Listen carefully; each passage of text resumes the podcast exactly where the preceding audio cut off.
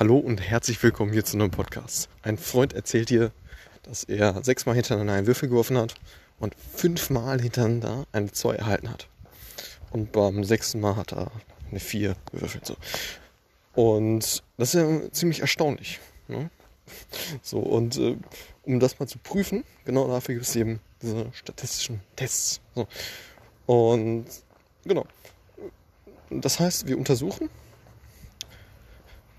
diese, diese, diese Hypothese von wegen, wenn diese Hypothese wahr wäre, wie wahrscheinlich wäre es, dass man diesen Outcome erzielt, den der Freund eben äh, meint, äh, erhalten zu haben.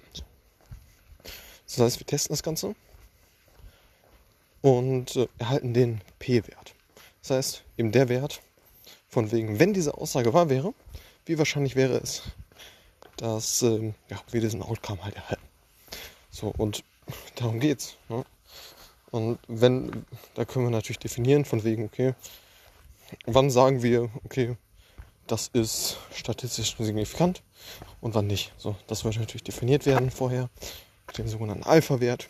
Und ja, dementsprechend kann man dann diese Aussage, die dein Freund getätigt hat, ja, letztendlich ablehnen oder annehmen.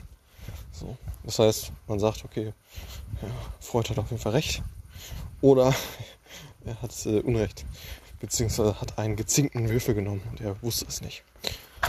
Genau, darum geht's. Alles klar. Bis zum nächsten Mal. Ciao.